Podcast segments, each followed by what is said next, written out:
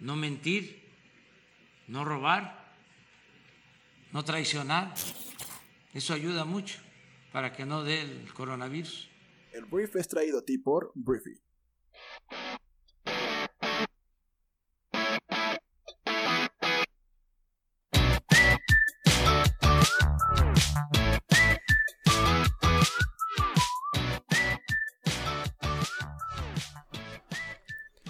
Muy buenos días, bienvenidos a esto que es el Brief, el podcast en el cual puedes conocer las noticias más importantes del mundo en cuestión de minutos. Yo soy Arturo, uno de los fundadores de Briefy, la plataforma que se encarga de mejorar tu pensamiento crítico, de desarrollar tu pensamiento crítico. Y bueno, aquí estamos, en este lugar, estamos todos reunidos para impulsar la inteligencia colectiva. Eso es lo que estamos haciendo el día de hoy aquí. Entonces te doy la bienvenida a este viernes, viernes 5 de junio, que pues bueno, no sé, tengas algún plan el día de hoy. no sé si tengas todavía Zoom Paris, no sé si todavía están haciendo las fiestas por Zoom o por alguna plataforma, o vayas a tener una cena ahí con tu familia o con quien estés encerrado. Pero bueno, si te parece bien, vamos a comenzar hablando de noticias. Y bueno, voy a comenzar hablando de lo que escuchaste hace ratito, que era pues Andrés Manuel López Obrador. Andrés Manuel López Obrador, em, pues le preguntaron en un evento que tuvo en el sur del país, en Palenque, Chiapas, pues cuáles eran las medidas que estaba tomando pues para no infectarse con coronavirus. Lo que te puse es realmente lo que llamó la atención y lo que llegó a los titulares de todos lados, no es la parte sensacionalista de la nota. Pero la realidad es que Andrés Manuel cuando contesta lo que dice es que pues lo mismo que todos, a distancia, lavarse las manos, cubrebocas, etc. Y en algún momento se le ocurre decir que la conciencia, una conciencia tranquila, pues era pues también algo muy bueno o muy adecuado para que no dé coronavirus y que no mentir, no robar, no traicionar ayuda mucho para que no te dé coronavirus. Es un chascarrillo, ¿no? O sea, digo, tú podrás tomártelo como, como tú quieras, ¿no? Si te quieres enojar porque lo dijo, está bien. Si te quieres no enojar porque lo dijo, también está bien. El tema aquí es que es lo que dijo. Lo tomaron en las redes sociales muy mal, todo el mundo con esta parte del video de que Andrés Manuel eres un idiota, todos los que votaron por ti, ya, ahí se aventaban los rounds, ¿no? Ahí empezaba eh, la lucha de Chairos contra Fifis. El tema es que México, ¿cuáles son los números de México? México tiene más de 100.000 casos confirmados de coronavirus, más de 100.000. Tenemos más de 11.000 personas fallecidas por coronavirus. O sea, e, el día de antier, antier sí, tuvimos más de mil personas muertas en un solo día por COVID. Ya somos uno de los países con más casos, con más muertos, con mayor índice de eh, fallecidos, según los que se enferman. Se nos está muriendo mucha gente, se nos está infectando mucha gente. También es verdad que estamos recuperando, o sea, hay 73 mil personas que se recuperaron de esta enfermedad. Entonces, eh, lo que te puede decir el señor Hugo López Gatel, que es el subsecretario de, de Seguridad, no, de Salud Pública del país, es que están previendo que México podría tener hasta 35 mil personas fallecidas por el virus. Y esto te lo digo simplemente para que pues no nos tomemos a la ligera todavía esto. Te digo yo, en todos lados veo cada vez más personas pues saliendo, ¿no? Saliendo y saliendo y saliendo. Y es un tema de salud pública, es un tema que tenemos que ser responsables y es un tema en el cual todavía no es tiempo de hacer ni albercadas, ni parrilladas, ni eh, cafecitos, ni desayunos, ni sesiones de spinning, ni sesiones de ejercicio. O sea, todavía no es momento, todavía no es momento porque si todo el mundo lo hacemos y nos sale mal y Dios no lo quiera, nos dé coronavirus, pues vamos a tener a las instituciones de salud completamente saturadas. Si tú conoces a un médico, a una médica, enfermero o enfermera, personas que están en primera línea, pregúntales qué pasaría si llega una ola de nuevos infectados al hospital, para que entiendas y que ellos te expliquen cómo es que la gente está muriendo y cómo los hospitales están topados. Yo creo que necesitamos un poquito más de humanidad y un poquito más de responsabilidad social. El tema es que eh, las proyecciones son esas, hasta 35 mil personas podrían morir en México por coronavirus, apenas van 11 mil, em, más de 100 mil personas infectadas. los comentarios de Andrés Manuel en el sur, pues podrán ser comunicación política, eso es lo que se está diciendo, comunicación política para que la gente diga no pasa nada, ya vamos de salida. El Andrés Manuel ha sostenido que la estrategia para enfrentar el coronavirus ha sido la correcta. La correcta dependería de los términos en los cuales este o las expectativas que se tenían por parte del gobierno federal, ¿no? O sea, si tú me dices que el objetivo era no saturar los hospitales al 100%, pues para que la gente no se muriera por no poder ser atendida, pues probablemente eso sea verdad, aunque hay muchos reportes que hablan de pues que los hospitales sí están topados y que hay mucha gente que ya no tiene insumos para poder tratar correctamente el coronavirus. Me imagino que en ciertas zonas del país es más grave que en otras. El tema es ese, o sea, Andrés Manuel pinta una realidad que pues no se ve en los números y al que le toca tragarse toda la mierda es a Hugo López Gatel, que es el subsecretario de Prevención y Promoción de la Salud, ¿no? Este, entonces, por un lado tenemos a Andrés Manuel con los actos, con el banderazo de salida del Tren Maya, y por otro lado tenemos a la Secretaría de Salud, literalmente con el agua al cuello, porque pues la cosa está grave en México. Así está la cosa, está grave y tenemos que tomarlo como tal, como algo que es grave, que requiere nuestra responsabilidad y nuestras acciones para que a México le vaya un poquito mejor de lo que nos podría ir con esto del coronavirus. Siguiente tema, hablemos del ejército, porque en México el ejército anunció el día de ayer que elementos de las fuerzas federales incautaron en Tijuana, Baja California, un cargamento de diferentes tipos de droga valuado en 743 millones de pesos en una acción calificada de histórica. La Sedena, la Secretaría de la Defensa Nacional, informó que la acción se realizó el 2 de junio, pero hasta ayer lo informaron, después de un cateo a una propiedad ubicada en la colonia Camino Vecinal. Entonces fue una coordinación ahí entre varias este, autoridades federales y estatales. El tema es que se incautaron 7.8 toneladas de marihuana, 2.03 toneladas de metanfetaminas, 86.9 kilogramos de cocaína y 131.560 pastillas de fentanilo con peso de 14.3 kilogramos. Entonces, la Secretaría agregó que en el lugar también se decomisó cuatro vehículos y el propio inmueble donde se guardaba la droga. Entonces, 743 millones de pesos. Es un golpe interesante. Te digo, se dice que son, eh, esto es histórico y pues bueno, eso es lo que el día de ayer anunció la Secretaría de la Defensa Nacional. Continuamos hablando de México porque el día de ayer el caso de un joven fallecido después de ser arrestado violentamente por policías municipales en el estado de Jalisco por no llevar cubrebocas de uso obligatorio por la pandemia, pues levantó el día de ayer la indignación en todo el país. Hay un video difundido en redes sociales que muestra el arresto violento de Giovanni López, un albañil de 30 años, el pasado 4 de mayo al no llevar mascarillas mientras transitaba por la calle. Y bueno, frente a algunos de los familiares del joven, una decena de policías del municipio de Ixtlahuacán de, los Membrillos, perdón, a unos 40 kilómetros de Guadalajara, eh, lo esposaron de manera agresiva y se lo llevaron a la comisaría. Entonces, esto ya pasó hace, como ya lo dije, el 4 de mayo ya es más de un mes, ayer cumplió un mes y te digo, ayer explotó la bomba mediática en la que se está exigiendo y se está haciendo presión al gobierno para que pues esclarezcan qué sucedió con Giovanni. Porque cuando lo volvió a ver su familia, se los devolvieron muertos. Entonces, algo que escribió un buen amigo que se llama José Aceves, eh, pues dice que Giovanni no murió, lo mató a la policía. Giovanni es la punta del iceberg de un sistema de fuerza pública que se ha precarizado históricamente y cuya estructura pende entre la violencia y el terror de enfrentar al crimen organizado con sus formas conocidas de tortura y combate. La coyuntura del coronavirus junto con lo sucedido en Estados Unidos con todo el tema de George Floyd avivó la indignación, pero casos como el de Giovanni suceden todos los días y eso tenemos que tenerlo bien claro. Lo que sucedió con Giovanni en México sucede todos los días y es un pendiente de muchísimas agendas activistas y legislativas porque, pues claro que entrarle a esos temas en este país aterra a cualquiera. Entonces, modificar de fondo este sistema es un asunto complejísimo, muy doloroso y mientras que en Estados Unidos hay un elemento racial bien identificado, en México, por el modo de reclutamiento de policías, lo que tenemos es a hombres de bajos recursos que reprimen brutalmente a otros hombres y mujeres de bajos recursos. También hay hombres y mujeres en las policías. Em, a este problema hay que sumarle pues el arraigo cultural de la masculinidad. No tenemos idea de la cantidad de riñas vecinales que se dan bajo esta lógica y que la policía interviene así. En el video de Giovanni se ve pues mostrar quién tiene más poder, quién es el más bravucón. Eso es lo que se ve en ese, en ese video.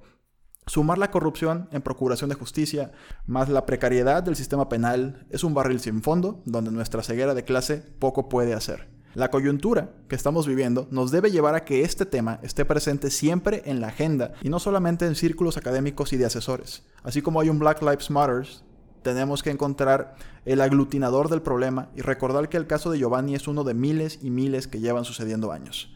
¿Cómo le hacemos para entender que estructuralmente pues son hombres matando a más hombres de bajos recursos. Esto es lo que escribió mi querido amigo José Aceves y pues es lo que quería compartir. Entonces, eh, te digo, esto es algo que sucede sistemáticamente, sucede normalmente, es algo que eh, si hubiera, o sea, así como en Estados Unidos también hay muchos más abusos y asesinatos eh, con temas raciales, así en México todos los días muere alguien por culpa del sistema eh, que tenemos penal del sistema judicial, de algún tipo de sistema que pues lleva a personas a morir por el simple hecho de tener cierta condición socioeconómica. Entonces, em, hay mucho que hacer, no hay ninguna conclusión, solamente te quería compartir este mensaje.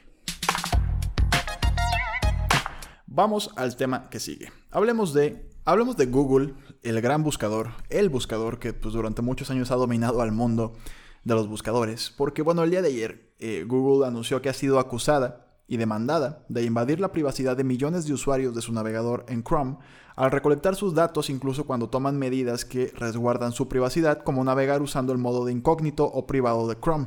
La demanda colectiva es de más de 5 mil millones de dólares. Según la demanda presentada en un juzgado de California, Estados Unidos, la empresa estaría violando la privacidad de sus usuarios de manera ilegal, incluso cuando navegan en el modo incógnito y bueno, la función de Chrome, que es esto de modo incógnito, es la función de Chrome que la empresa asegura permite navegar sin el riesgo de que tus datos sean guardados o recopilados por el navegador o por el mismo dispositivo en el que accedes, y ni siquiera se registra los sitios que has visitado. Entonces, los demandantes aseguran que aún así Google estaría registrando esa información utilizando otras herramientas como Google Analytics y Google Ad Manager, según el documento presentado ante el tribunal, lo que les permitiría saber qué páginas visitan los usuarios en modo incógnito y qué contenido consumen para Merci. Aprender de sus intereses, algo que normalmente les permite a Google y otras muchas plataformas pues eh, ofrecer anuncios publicitarios más personalizados. Entonces Google ha desmentido estas acusaciones en declaraciones a Reuters. La compañía asegura que no recopilan datos de usuarios en modo incógnito, sin embargo también explican que así como lo mencionamos cada vez que abres una pestaña en modo incógnito,